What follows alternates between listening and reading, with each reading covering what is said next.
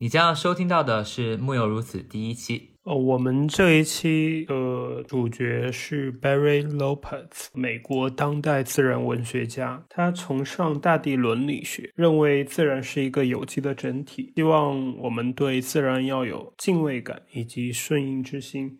他的代表作是《北极梦》。和我们一起做这期播客的呢是 Felix。Felix 他是徒步旅行爱好者。他曾经在2019年参与了六个月的太平洋屋脊步道徒步旅行，一路从墨西哥走到加拿大。太平洋屋脊步道是一条贯穿美国西部荒野，大致沿着内华达山脉和卡斯卡特山脉的践行步道，全长4286千米，简称 PCT。为了更好的去理解 Barry Lopez 敬畏自然、顺应自然的理念。我们邀请到了 Felix 和我们一起来谈论今天的话题，以及分享他去挑战 PCT 的过程当中走进自然、感受自然、融入自然的经历。好，那我们话不多说，首先带来的是《经济学人》上这一篇关于 Barry Lopez 的附文。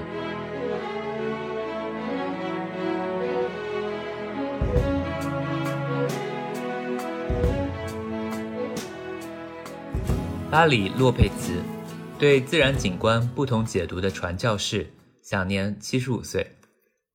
又是一个穿越北极苔原的夜晚，巴里·洛佩兹不经意间发现自己深深鞠了一躬，一点也不夸张。虽然他的手放在口袋里，但是他把整个腰都弯了下去。他经过一只在地上筑巢的角百灵，巴里深深地鞠了一躬。角百灵用铁一般坚决的眼神盯着他。他像不小心吓到了金斑恒鞠躬，又转身向金斑恒的蛋也鞠了一躬。那些蛋沐浴在阳光里，柔和而纯净的，像维米尔的画一样。当他又经过一片挂在虎耳草紫色的花丛上的麝牛毛时，他又深深地鞠了一躬。一次又一次的鞠躬，他自己也有些惊讶。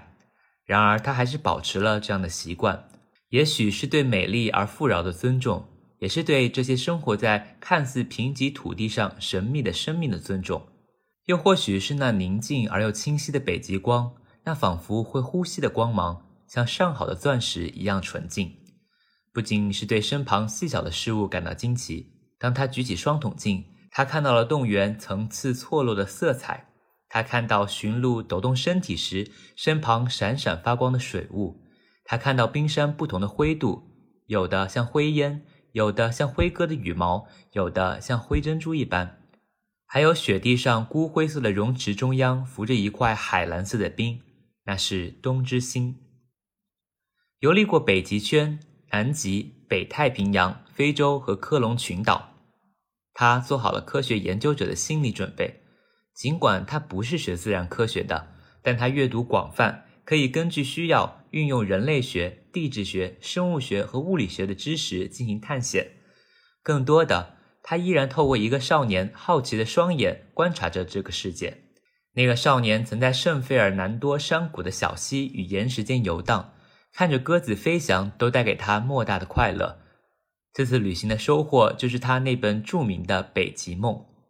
那本书里，巴里细致地分析了岩石和冰块的晶体结构。海豹的习性，还有北极熊毛发的热力学功能，而他同样欣喜地描绘了仍然神秘的那些内容，比如比起土星环更少人知的独角鲸的生活。他曾在雪雁群附近扎营，从观察雪雁的迁徙中感受超凡。也许理论、图标还有数据只能解释这么多，他们无法回答巴里挥之不去的那个问题。环境如何塑造了居住在此的人们的道德观或是想象力，又或是那些人们的志向？反过来又如何影响了他们居住的土地，直到他们像森林或者风一样化作这个土地的一部分？科学无法解释的是什么让地表给予了观察者以恩典，唤起了他们的良善？抱着这些问题，他不间断地走访了八十多个国家，地平线总在向他招手。敦促他走出他那舒适圈和传统观念，去探索天幕背后藏着些什么。他曾经有望成为一个天主教的牧师，然而他发现，即使是特拉普派僧侣的一生都太过容易，吸引着他的还是野外，特别是极地。在那里，时间和空间好像都消失在了白色的暴风雪中。在那无所在乎的、从未命名、未经测量过的荒野，以一种奇怪的方式给了他从未有过的安全感。他曾与一支科学探险队一起，在跨越北极圈的山脉中寻找陨石。然而，吸引他的不光是那些来自太空的石头，还有他一步一步爬过的脚下地表的岩石。一块块都有着不同的颜色与棱角，一块块都仿佛拥有生命。野生动物的神秘世界同样也吸引着他。有两年，他曾在阿拉斯加与狼群一起生活，观察的同时给他们投射人的情感，来纠正人类的残酷行为以及错误的想象。狼群们也是他们居住的土地的一部分，完全的融入了环境，被土著部落认为像云的形状一样多种多样。侵入的投机者钻探石油、倾倒废弃物，破坏了这种微妙的平衡。他们以为这些不过是静止的仿真模型，而他们从未理解过生命或者是生态。至少在一定程度上，北极人民仍然与他们的景观和谐相处。如果能够知道他们是怎么做到的，巴里便可以从中汲取智慧。巴里的作品斥责了那些。对当地流传的知识和故事不屑一顾的人，并再次提醒着他们，有太多太多的东西他们还并不知道。某种意义上来说，他在俄勒冈州克斯科特山脉西坡的麦肯齐河谷住了五十年，也是一位深刻了解当地的人。他知道鲑鱼的产卵地，他知道雎鸠在哪出没，他还会告诉你熊和鹿最喜欢沿着哪一条路线出现。无论他旅行了多少，他依然保留了他与自然居所的联系。他那本能的如猎人一般的洞察力。当他写作没有思路的时候，他就会沿着河堤漫步，捡起路旁布满海狸牙痕的木棒。呵，没有人类的焦虑都能咬成这样。如果他再次需要那人类从未涉足的荒野，巴黎再向前走几英里就能找到。不论在国内或是国外。巴黎都把自己视为一个边缘人，他在土著部落的边缘，像一只象牙鸥，捡起一切可能的碎片；他在美国社会的边缘，他也在气候变化辩论的边缘。他呼喊着，希望能被听见。这个星球到了一个极度危险的地步。九月，灾难在他的家门口降临。当由于多年干旱造成的野火沿着河岸咆哮，摧毁了他存放文件的小木屋。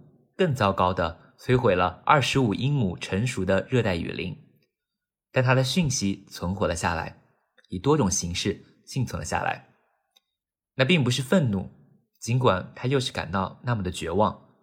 他想增进对话，也让自私自利的人感到不安，之后再提供安慰和帮助。作为一个作家、老师和演讲者，他认为那是他的道德责任。他通过告诉听众他在地平线上的旅程中的发现来实现这一责任。土著人民在社区与自治之间实现了的平衡，萨满和长者的智慧，必须将社区与土地联系起来的急切，还有时刻保持警惕的需要。对很多地方来说，或许已经为时已晚，但他至少提供了不一样的角度，这是启发解决方案的一种方法。更为重要的是。他试图在现实面前树立一种敬畏的态度，点燃人们对自然的好奇，并认识到人类之外的未知。像巴里鞠躬于脚百灵一样，以尊重和谦卑的姿态对待世界上每一个生命的奇迹。木有如此是一档由富文出发，探索逝者的平凡与伟大，对我们人生启发的播客节目。大家好，我是主播 Colin，我是主播修的。今天我们要介绍的是被比作梭罗的自然文学作家巴里·洛佩茨。巴里沉浸于北极荒野、狼群和异国风光的栖息地。在半个世纪的旅行中，洛佩茨先生到八十个国家地区旅行，创作了近几十本作品，包括大量的散文和短篇小说。他凭借《北极梦》获得了美国的国家图书奖。这是他在一片寒冷而无尽的土地上与因纽特人一起生活五年的经历。洛佩茨先生是 Harper 的特约编辑，并为许多国家出版物撰稿。他曾在哥伦比亚大学、东华盛顿大学、爱荷华大学等学府任教。Sarah Wheeler 在《泰晤士报》上写道：“洛佩茨不仅将读者带到了另一个地方，也带给了读者他们自己。”呃，巴里对野外的向往，对人类和自然互相塑造的思考，让我非常震撼。这让我想到了在朋友圈里看到我的同学 Felix 在2019年曾经从墨西哥一路徒步五个月到加拿大的经历。他走过沙漠、雪山、森林等多种生态环境。所以今天分享巴里洛佩茨经历的同时，我也十分想跟 Felix 聊一聊，听听他这几个月和自然接触的经历，他的所见所闻。以及有什么收获？让我们欢迎 Felix。Felix，你要跟大家介绍一下自己吗？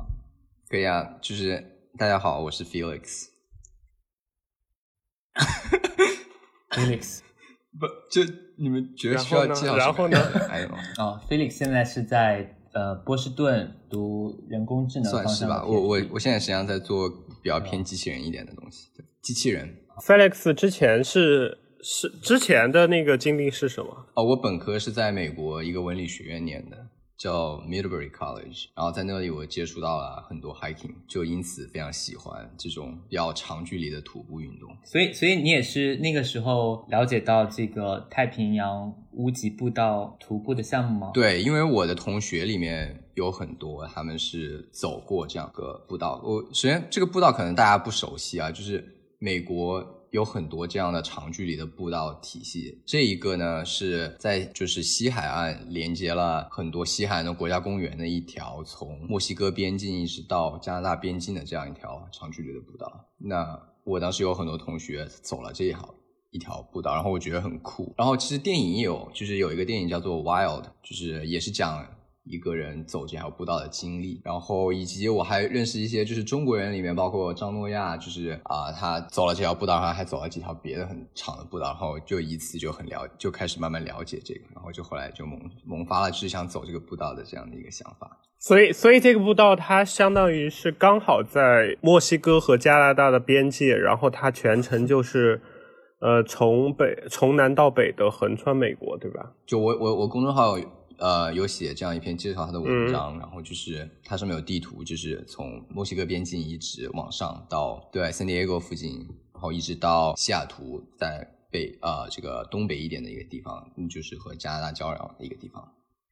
对，所以一般一般就是五个月吗？对我走了五个月，一般是大概五个月左右的样子，快的话可以有六十几天走完，那那就是他一路都在跑的那种啊，这是记录好像是。走这一段的这个状态是什么样的？你会完全切断跟外界的联系吗？就是一开始前半段就进雪山之前，其实你还是基本上都是有手机信号的，所以你可以基本上跟外界你可有联系，只不过你们可能没有时间有联系，因为你都在走路，然后你你手机的电量也会有限，你不可能每天你最多就带一个充电宝嘛，对吧？就是，所以你也不可能一直在用手机，所所以你只能用。这个手机本身还有一个充电宝的电量，对，就其实，但是你每天都走这个步道，人大部分都不是为了在步道上玩手机，所以其实你那个电量是够用。不可以边走边听音乐吗？哦，可以。其实边走边听音乐，每天的电量用不了多少，最长与世隔绝可能也就是就七八天的样子。然后走过七八天，你基本上都可以到一个小站、小镇补给。哦，大概是七八天一个一个一个补给的地方，七八天的一个补给的地方。啊，就是最长了。短的话，一般就是。就平均下来，可能是每四五天或呃每每五六天可能会有一个补给的地方，对。所以你一开始并不需要把所有的行囊都背在身上。对我一般就准备四五天的吃的，或五六天的吃的。哎，那你们都吃什么呢？都是一些准备的干粮，会在会自己打鱼、捕猎、烧一些鸽子吃吗？嗯。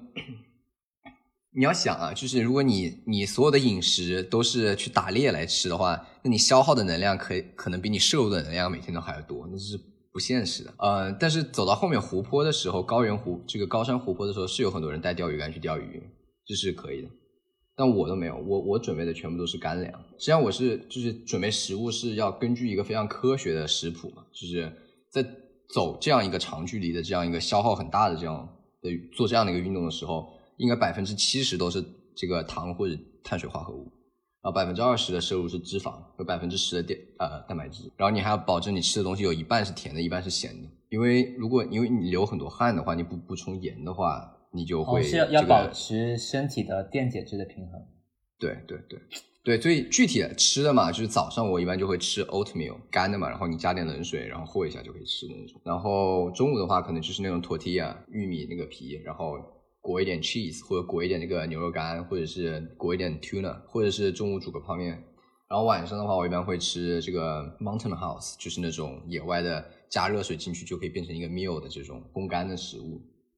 对，大概就是这种。会不会走着走着特别想念火锅？啊，川菜、热干面之类的东西，呃，肯定想念热干面 哦，热干面、豆皮啊什么的，就是这种看起来热量很高的东西。就其实越越往后走，你你想的食物就从 fancy 那种什么米其林的那种食物，变成了热量高的食物，就比如热干面或者披萨。就是我其实一开始很不喜欢吃披萨，但后来我就非常喜欢吃披萨，还有 pasta 这种，就是很热热量很高的东西。然后甜的东西，就是那种这个这个 cheese cake 啊，这种 cream 很多的，哇。就会非常想吃。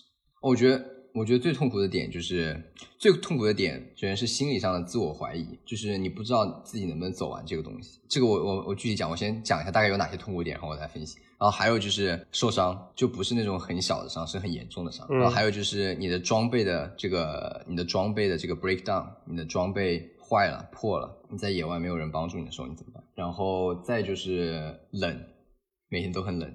然后食物不够，每天都很饿，所以我每天的状态可能就是每天都很冷，每天都很饿，然后每天都很疼，然后这样心理上有些折磨，就是不知道怎么走完。天呐，你刚开始走的时候，就慢慢这些问题都会浮现出来吗？还是主要是在呃后半段？第一个月第一个第一个月都没有这种问题，第一个月都 OK。但是你想，你每天都要走三十多二十五二十五英里的样子，那你的。这些问题就是 acute，就是慢慢会累积起来嘛。所以第一个月没有影响，但是越到后来，而且一旦出了一个错，比如说我伤了一一个受了一个伤，嗯，这个伤就会导导致我就调整我的步伐，然后就让我更容易受伤。所以一旦受伤，你就会容易受第二个伤、第三个伤。然后包装备也是的，装备一旦有一个地方破了，之后就越来越破，越来越破，越来越破。然后你说的这些装备都是就是指的是背包，然后。裤子、鞋子这之类的吗？还是你们有更高级的装备？比如说望远镜？没有，帐篷不会背望远镜。就是装备都是超轻量的，没有没有没有，装备都是超轻量的，因为你要走那么远的路，你不可能背很重的东西。所以最重要的装备是？最重要的就是保暖的，就首先是一个 shelter，就是你的帐篷，这是最重要的。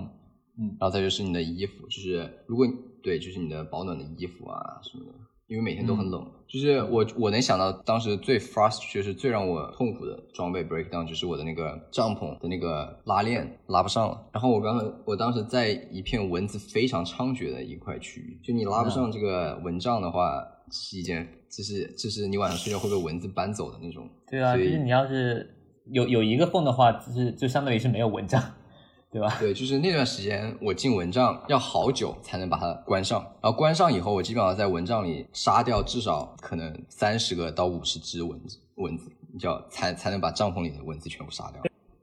把那篇文章发给你，然后给你介绍 Barry Lopes，然后这个人的时候，然后然后你看到这篇文章，你觉得他写的很好，然后很有感触，你的点是什么？你为什么会觉得很有感触，很想读一读？Yeah，比如说他其中有几个 quote 我非常喜欢，就他第一个 quote 是他讲他他去研究自然的时候，不仅是用了他的这样一个他的学术背景，然后用一个 analytical 的这样的一个 lens 去看去研究他的这个对象，他同时也 quote，but he also deployed the eye of the boy who had wandered the creeks and rocks of the San Fernando Valley, and whose greatest joy had been to watch his pigeons flying. 就是说，他过这个过程中，他有一个很非常纯粹的这样的一个状态，就是一种 pure pleasure。我觉得他这个文章里面这个点点的很很准，一个很 curious 的 person，然后在自然里面看到了非常 satisfying 的 phenomenon 的这种感觉。然后还有他还有一个 quote 我也很喜欢，他就说：For a while, the Catholic priesthood had tempted him, but he found even the life of a Trappist monk too easy. He was drawn instead. to places, especially the polar regions, where in white-out blizzards, the sense of time and space disappeared, and where sometimes the indifferent, unnamed, unmeasured wilderness seemed in a strange way to hold him safe. 就我也有类似经历，就是 whiteout blizzard，就是什么都是白的，你看不见什么。嗯， 但是你在这样一个状态下，你 somehow 你能感觉到非常的 peaceful，非常的宁静，非常的平静，然后非常的安全，非常的 safe。我觉得这个 experience 我非常能够有共鸣。然后就是就是你，我们就顺着这个话题来说一下，就比如说在在这个过程当中，我们知道这个 PCT 这个步道，它其实相当于是非常难嘛，然后非常很多人想挑战，而且很难。然后在这个过程当中，您刚才说了很多困难的点，那我们那支持你坚持下去的点有哪些呢？就这个过程本身很这很重要。就是我虽然讲了很多很痛苦的地方，但是可能百分之八十的时间是痛苦的。但剩下百分之二十的那不痛苦的时间，给我带来的那个愉悦感是无法比拟的，这是一个很重要的点。就比如说你每天都很累了，你已经累到不行了，你疼到不行了，你已经饿到不行了。但你翻过那个山头，看到山对面的那个景色的时候，那种喜悦、那种平静、那种幸福感，是会让你觉得所有的事情、所有的苦都是值的。我有看到你，呃，有一个日出的照片，然后你从那个山顶上看下去，然后下面都是都是云海。那是在一开始的时候，有一个叫做 San Jacinto，就是在沙漠那一段，十号公路的那个高速的那个那里，有一个 San Jacinto 一个雪峰，对，那是第一个雪峰，我们去，然后当时在山上有那个山顶有一个小木屋，我们在那里住了一晚上，就在那里看了日出和日落。哇，还有类似这样的画面，就让你觉得哇非常震撼的吗？呃，非常多，非常多。沙漠里会有吗？沙漠里有。沙漠里非常漂亮，就有很多下雨之后的很多彩虹啊，然后，然后就沙漠本身也很震撼，遥遥就是看不到边际的这种蓝天，然后虽虽然很热啊，但是那种沙，然后沙漠里的那些花很令人感动，就是开在那种地方。就是就是遇到具体一些困难的时候，或者是让你感觉犹豫的时候，你是会转移注意力，还是集中把这个东西给解决掉，还是说你基本上把几个可能性都提到了？首先，第一个可能性就是第四天的时候，在沙漠里面，然后当时有一次 breakdown，是因为我搭帐篷的时候，那个风很大，把这个沙全部吹到帐篷里了，然后我当时很崩溃。第一次在就是沙漠里扎营，然后，然后再加上当时膝盖开始痛，然后沙漠又缺水，然后我当时就第一次有了一个很很很大的这样的一个自我怀疑的这样的一个 face，就是不知道能不能走完。然后真的是睡了一天以后，第二天早上起来发现，哎，膝盖不疼了，然后那些沙子好像抖一抖也可以从帐篷里面弄出去。然后天第二天天气也不错，所以我感觉睡一觉很多事情就解决了。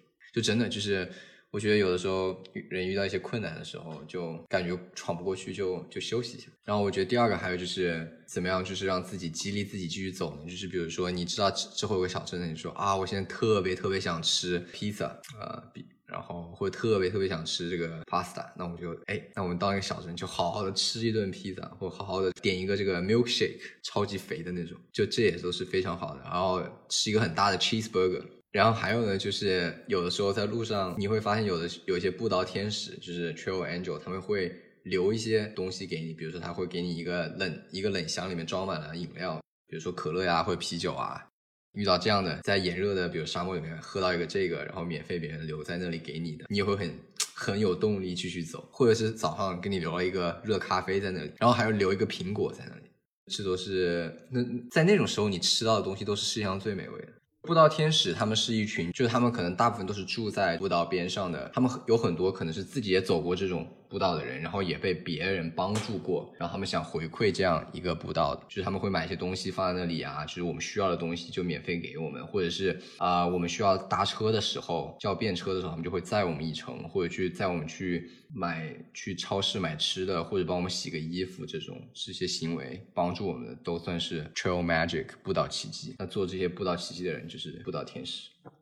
哇，你之后还会跟这些 trail angel 他们保持联系吗？没有很多人，他们给你的帮助都是很微小的，你之后也不会见到。比如说载你一程路啊，或者给你一瓶水啊，这种就是有太多人帮我了，我是不可能跟每个人都有联系。但是确实有一两个帮我帮的很让我感动的，我们还会联系。对，对，比如说我在华盛顿地区的时候，我当时受伤比较严重，然后有一个不知道天使帮你做了手术，没有，他就我当时需要叫便车，然后他就载我一程，然后在聊的过程中，他知他听说就我要找地方住，然后他就直接就说，要不你住我家来吧，然后就把他阁楼上的一个房间给我，让我在那里养伤了四天，还给我做了一些晚餐，有的时候就很，我当时就很需要这些，他也是没有任何回报的就给了这些，很感人。你觉得 PCT 整个过程危险吗？你你定义一下什么叫危险吧？它有失去生命的风险啊。嗯，我觉得根据你的 planning 吧，就是如果你做的准备非常非常充分，然后你做的选择非常的理性，比如说知道什么时候该去爬这个雪山，什么时候该过这个溪水，什么时候不该，什么时候该等。如果你能非常理性的去做这种事情，我觉得步道没有那么危险。我觉得在步道上，比起我在芝加哥的非常混乱的。地区生活，我觉得可能要安全很多，因为实际上你在走步道的时候，你会发现，就是其实我们生活中最最危险的因素都是人为因素，嗯，但步道上其实人很少，没有什么东西。会有可能会主动伤害到你，就是那些动物，其实大部分的动物都是怕人的，什么熊啊，什么蛇啊，什么狮子啊，就是山狮啊，都很少见，而且它们都很怕人。那比较危险的，基本上都是过雪山啊，然后过溪，然后迷路，这些都是你做的决定非常不理智，你才会把自己陷入这样的困境。然后还有一些就是非常非常小概率的事件，比如说雷暴天气，然后或者是树倒下来，那这就是非常非常小概率事件。而且这些东西也可以通过你的一些判断，比如说你看天气不好，那你。你赶紧找一个可以躲避的地方，你就不要再去走比较暴露的地方，或者是你看你你扎营的时候，你就不要找那些树都感觉要要倒的地方了，你就找一个稍微开阔一点，这些都是可以规避的。所以如果你做好这些东西的话，步道其实没有那么危险。我觉得大部分人觉得危险，只不过是不了解。但是就你的经历来说，你说最开始有骨裂，然后有那个膝盖受伤，然后之类的。如果说我们是在城市里面的话，很难把这些所有的伤痛都集中在你的身上，尤其是在五个月以内。但是如果是你受伤了，然后还要去做这样一个挑战的话，就算是你专业知识或者是户外知识更非常好，然后但实际上其实风险也是不断的累加的呀。对，但这个风险是人为给的吗？是因为我当时的目标是我想五个月走完它，这本身不是步道本身安不安全，对吧？因为这种时候，如果你选择不去走了，那这可能是更理智、更明智的选择，那就不会有任何问题。但是我当时是权衡了以后。我还是想完成它，那我实际上是有一些有一定的不理性的在里面，然后我也不想放弃这个机会，所以我是人为的把这个风险提高了。但是这不是步道本身的风险，在我看，就是可能对于大部分人来说，如果他没有这样一个很强烈的想在一定的很短的时间内完成这样一个呃任务的话，那只是比较 relaxed 或者比较随意的去走去玩这种 backpacking，我觉得是没有太大风险。你可以跟我们介绍一下，那你在这个过程当中去了解的那个是一个女生是吧？叫 Tree。对对，嗯，你可以给我们介绍一下 Tree 的故事吗？在我之前，P 有很多中国人也尝试过这样一个 PCT 啊，就包括之前提到的诺亚。那我知道 Tree 是因为他非常不幸的是，他是在步道上就是啊。就是他走的那一年吧，就是雪非常非常大，然后，然后他他好像是四川人吧，好像是，嗯，然后他在 Sierra 过这个雪山那年雪很大，然后导致溪水非常湍急，他过溪的时候可能是一个人，然后然后他就被冲走了，嗯，啊。那一年还去世了一个日本女生，她也是一个人，也是在 Sierra。然后 Tree 当时好像瞒着家里说她是到美国出差工作六个月，然后可能父母也不知道她是去走这个步道，然后就这样非常的遗憾，因为她做的一件事情，在我看来是非常有意义、也非常好的事情，而且中国人在步道上本来也不是很多，但作为我们的一员能够来去挑战这个，我觉得是非常值得被知道和去纪念，所以。所以当时我们在第一站一个 Trail Angel 一个布道天使家里，Scott and Frodo，他当他们当时有接待 Tree 的时候，他们有提到这个故事，让我们在过雪山的时候一定要小心，不要再重复这样的悲剧。嗯。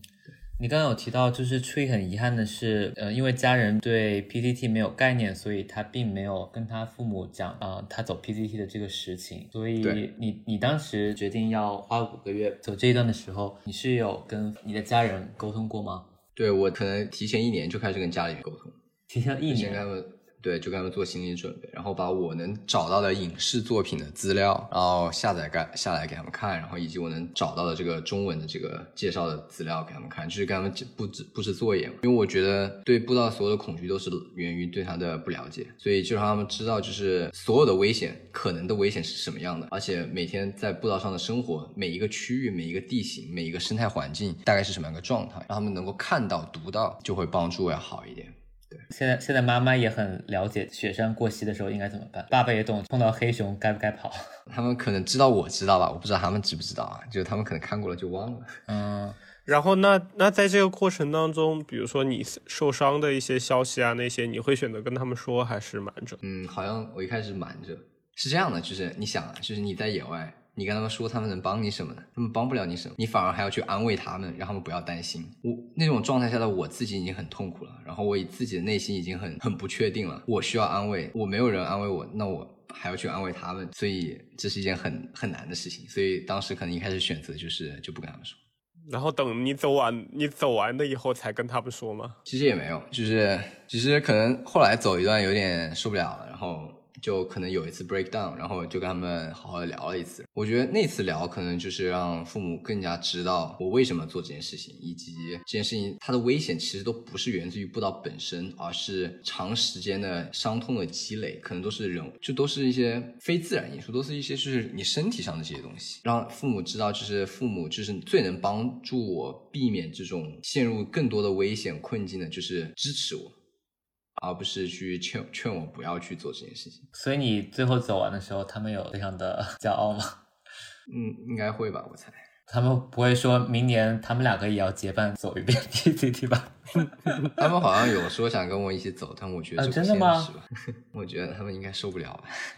但是我觉得，如果如果能够提出来，还是一件很让人感动的事情。他们可能提的意思是，可能走个三四天、一两天吧。但是他们愿意就是跟你一起去经历的话，我觉得这个话听让我听起来还挺感动。我完全同意啊。嗯，对，嗯，你刚刚还有提到说，就是走 PCT 的徒步旅行者中，来自中国或者来自内地的人是很少的嘛？所以主要都是外国人。对，主要都是。白人，嗯，他们有很多是坐飞机，就是跨洋来走，特地来走 PCT 这一段。对对，因为一般走这个的，你都要辞职，或者是工作上要就是请一个很长的假，半年的假嘛。你们会结伴一起走，然后大家一起搭帐篷睡在一起吗？对，如果天太冷的话，可以两个人对一个帐篷，然后抱在一起互相取暖。不会，不会，不会这样。就是可能大家走这个步道都是一个人出发，每天都有五十个人出发，然后这五十个人基本上都会碰到，然后如果步调比较一致的话，然后经常碰到，那你就会变成朋友，然后就会吃饭约在一起吃，然后扎帐篷也在一起扎，然后是走了。但这基本上第一个月都是这样，但是越到后来，大家的步调也都不太一致，然后每个人有的人可能受伤，有的人不受伤，然后就会拉开，然后越到后面就基本上都是一个人或者是很少的一两个人。然后我看到你过程中，你还曾经跟他们发起过一个 In and Out Challenge 汉堡挑战，就是就是步道上有很多挑战是比较 legit，就比如说有两周时间走过俄勒冈州的这样一个挑战，然后还有就是一天走五十英里的这种挑战。但是我刚才说的那个，你刚才提到那个，那是我就是。随机编的一个，因为当时我们走走那个雪山，当时有点高反，然后以及下山的时候又迷路在雪里面，就是在雪里面找路是非常痛苦的一件事情。然后迷路，然后走到雪线以下的时候，整个我们那一伙人都非常的没有斗志，可能要走到下面那个高速公路就十号洲际，可能还要。好几很很久的路，我然后我觉得这样没有斗志，非常士气非常低下，非常没有意思。然后刚刚有个朋友说，那个洲那个洲际高速那里有一个鹰眼道，就一个汉堡店，然后就说到时候走走到了想去吃，然后，我就灵机一动，我说那要不我们就现在开始走吧，就是现在走还是我们直接走去吃好当晚饭。然后我那个朋友就说，那走到就要走到十一二点了，嗯，然后我就说算了一下，按照我们的速度的话，可能十点钟走到鹰眼道，它开到晚上凌晨两点嘛。所以我们还是吃得到的，然后我就连连连哄带骗的，就是编了这样的一个随机编了一个这样的有这样的一个挑战，然后把他骗的跟我一起，我们两个人就开始走，然后那一路接下来就士气很高涨，因为本来是就在哪里扎营都可以的嘛。然后大家都很累，但是突然一下，OK，我们要去吃那个汉堡，然后大家就我跟他就两个人就走得很快。然后虽然走得很快，但我们也是十一点钟才走到。走到下面那个高速的时候，遇到困难就是我们怎么样搭车去那个鹰眼道，我没有想到，我们以为就是可以叫 lift，但是想到十一点钟叫 lift 到一个深山老林的一个路口，就没有人会接这个单，所以我们打了半个小时的车，嗯，然后终于有一个 lift 的司机就是来肯来接我们，然后我们才能到那个鹰眼道，然后吃上汉堡，啊，那一刻是非常幸运，那可能是目前我吃过最好吃的鹰眼道。就是从一个非常不切实际的想法，然后把它实现了的那个那一瞬间很难很好。会给 lift 司机多一点小费吗？当天他们可有我那个朋友他可能有给吧，我不记得太那天太晚了，大家对非常混乱，但很好玩。对，嗯，你对于远离这城市生活，然后到一个完全的自然环境当中，你的感受是什么？非常的轻松和幸福，就是。你会意识到你所需要的东西，所有东西就是你一个包可以装下的东西就够了。那对你接呃，你走完了以后，对你生活的影响是什么？是就把你家里面的东西都不需要的东西都扔掉吗？没有，没有，没有，没有。而且我觉得你可能是经历过这些之后，你会意识到，其实你有很多困扰你的事情，其实都不算是一件真正值得你困扰的事。对。对对，我觉得你这个点挖的很好，就是可能心态就会变得很好，也就不会像以前那样为一些其实没有那么重要的事情而去烦恼。就比如说买不起房子，可以告诉自己，其实我就只需要一个包，对，就够了。对。Felix，你的那个我看到你的公众号叫 Felix 的神话，这个名字的由来，你可以给大家介绍一下吗？哦，这个公众号主要是目的是为了记录就是我徒步的一些感想，然后我之所以叫这个名字呢，是因为。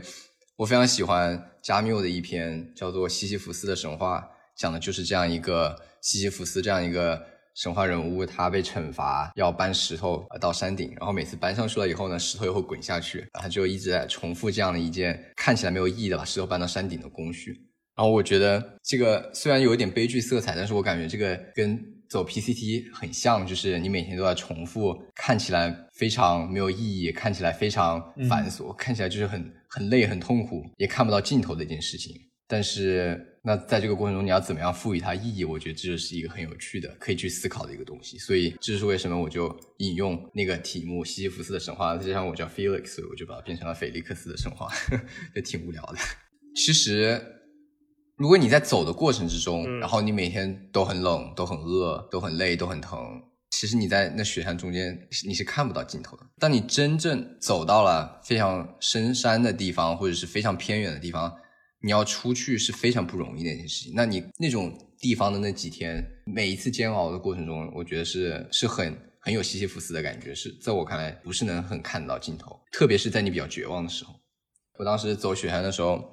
爬到一个山顶休息的时候，然后后面追上来一个法国来的一个女生，然后看起来非常瘦，背着一个很大的包，然后我们就开始聊天。然后她说她是很早一批就开始，她很早就走到雪山。当时他第一次尝试走那一块的时候，所有的路都被都是积雪，看不到任何的痕迹，就是步道的痕迹。他就在雪里走，大概走了几天以后，他的脚就得了很严重的 frostbite，就是冻伤。然后就找了一个出口下去，然后到医院，然后医生说：“你这十个脚趾头全部冻伤了，你不能再走了，你再走下去你就要截肢，就是你需要回家，你需要放弃。”哦，那个女生当时听到是崩溃的，因为她从法国飞过来，这是她的梦想，她就想干这件事情。今天你医生告诉我说我不能走下去了，她是不能接受这个。大部分的我们走 PT 的人都想走完。你去医院，我我也去过医院。如果医生告诉你说你不能去走了，这是一个非常非常令人痛苦的一件事情。然后他没有听，他就休息了几天，等叫好了以后，他又回来走。所以他得到一个绰号，在步道上叫做 TP Toes，就是因为他要踮着脚走，是因为所有的脚都冻坏了，所有的脚趾都冻。然后，然后这个时候他戴上了墨镜。然后我不知道他为什么戴墨镜，就讲着，然后就看他讲着讲着，他墨镜后面就开始滴眼泪，然后。他又说他走这个瘦了很多，身上已经没有任何脂肪了，只有骨架，所以你背那个背包的时候，每走一下都会就是勒到你的骨头疼。他现在全身都疼，没有没有不疼的地方。他还有大概五十英里的样子就可以走出去了。最后五十英里，就算他是爬，他也要爬出去。然后我当时听到，我觉得，哇，我就很庆幸，我去看医生的时候，我的医生他知道我要走这个，所以他说，我劝你不走，你是肯定不会听的。那我只能帮助你降低你遇到危险的风险。他跟我开的处方就是，你既然膝盖疼，你又不要休息，那你就只能吃大剂量的止疼药。所以当时给我开了非常非常大剂量的止疼药和这个肌肉的放松剂，就是这种东西，就是可能他说平时你千万不能这么搞，但是你在这种特殊的时候。你执执意要走完，你就必须要这样，所以我当时最后都是通过吃很多止疼药麻痹自己，然后才能走完。但这就是后话。对，我想说的就是，很多我碰到很多这种聊着聊着就开始哭的，他们在我看来，他们经历的过程真的是看不到尽头。就像你们说的，他们但好像又有镜头，所以他可以打到那个。所以可能从这个意义上来说，我们比西西弗斯来说还是要幸福很多的。因为如果没有镜头的话，那可能对这个过程会很痛苦。所以这个名字是为了纪念这段你觉得看不到尽头的过程吗？他之前就取了，是吗？对，我之前就去了，因为我觉得，因为我之前有了解到，就是走这个走这个 PCT 之前的人们，他们写的一些博客啊、日志啊，或者我也看过一些纪录片，我我觉得这是一个比较形象的比喻吧。我我可以最后再问一个吗？你可以啊。你你对将要走 PCT 的人会有什么建议吗？就是。走啊，这是一件你干了不会后悔的事情。然后有什么问题可以来联系我。所以你要公开你的联系方式吗？没有，你可以用，你们可以通过公众号找到我吧，如果有兴趣的话。你再说一遍你的公众号的名字。哦，叫菲利克斯的神话。好的，我们会打到打到我们的那个介绍里面。好的，谢谢 Felix 参加我们的第一期节目。然后我们也希望你能把你的公众号。菲利克斯的神话继续做下去，我们还在等你后面几个月的 PCT 的游记。好，谢谢谢谢谢谢你们两个邀请我，我还蛮感激你们花时间愿意去听这样一个就是有的没的的一个故事，然后帮我去宣传这样一个挺小众的活动，因为这种长距离的徒步实际上是非常非常小众的一个户外活动。我觉得是非常有趣，然后这个故事，然后还有就是。其实我内心我是对 hiking 这件事情是特别感兴趣的，而且我也关注了非常多的 YouTube，但是我就是缺缺一些动，缺缺一些启动，所以我觉得 Felix 今天的分享是能帮助我去下定决心，能够去开启这件事情。我可能不会一来就去 PCT 之之类的项目，可我可能就会先去尝试，比如说四川周边就有一些很好的一些。呃，徒步的路线，我可能就会先去尝试。我也希望有一天我能够就是回到中国去做徒步这件事情。我觉得中国的这种资源也是非常非常好的。Colin，你以后也会去尝试做 hiking 这件事情吗？你觉得对于你来说，你需要克服的东西是什么？你不是你不是最大阻碍是上了厕所没有办法用水洗手吗？现在我觉得。这这些都不是事儿，我觉得都不是事儿。我觉得，因为这因为路途上面有很多小溪，所以不能洗手，我也可以洗屁股。你满意了吧？Technically，你不应该不应该用那些水洗屁股，就是 That's not allowed。行的吗？不行，你会污染水源的。哦。你你会愿意用别人洗过屁股的水喝吗？就你要去那打水？如果那个水流很湍急的话，我觉得可能可以。但总有下游啊。是了，是。你承认错误了吗？我们一定要以这个作为结尾吗？好了，我们已经已经结尾了，谢谢大家，谢谢 Felix，谢谢 Felix，谢谢谢谢你们邀请。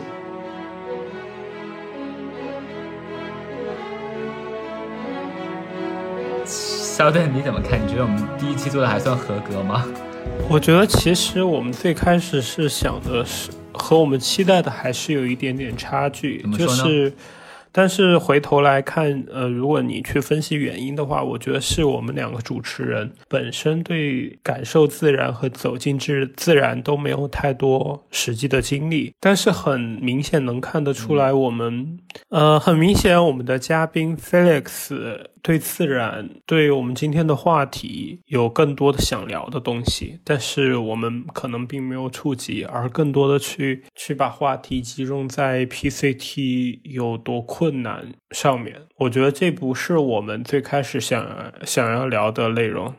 呃，对，我觉得你说的挺对的，跟我们两个人比起来，Felix 的表达实在是太好了。观众朋友们可能没有听到远代我们录音的初始版本中，充满了我们两个人不知道下一题要问什么的空白。说到我们刚刚没有表现的很好的那一点，其实 Felix 在谈到 Barry Lopez 的时候，能感觉到他从副文中读到了很多让他有共鸣的东西。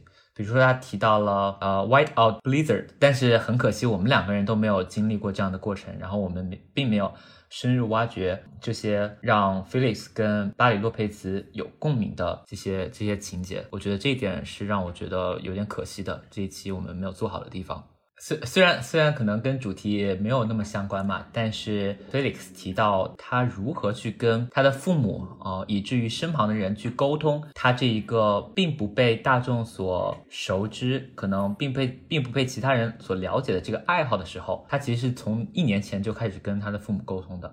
呃，我觉得 Felix 在整个去挑战 PCT，除了他去克服困难以外，我觉得他很大的一。一点值得我们学习和借鉴的一个地方，就是在于我们年轻人想要说服家人来去支持我们的梦想，支持我们想做的事情，其实并并不是那么简单的告知一下就可以了。他其实有很多工作可以做，包括去带他们去了解，和他们一起看纪录片，然后不断的给他们做思想工作，打预防针，然后告诉他自己会怎样，让他们充。充分的了解，甚至带他们一起来体验，我觉得都是可以去尝试和做的一些事情，而不只是说我要做这件事情，只能去瞒着，然后注定他们是不能理解、不能接受的。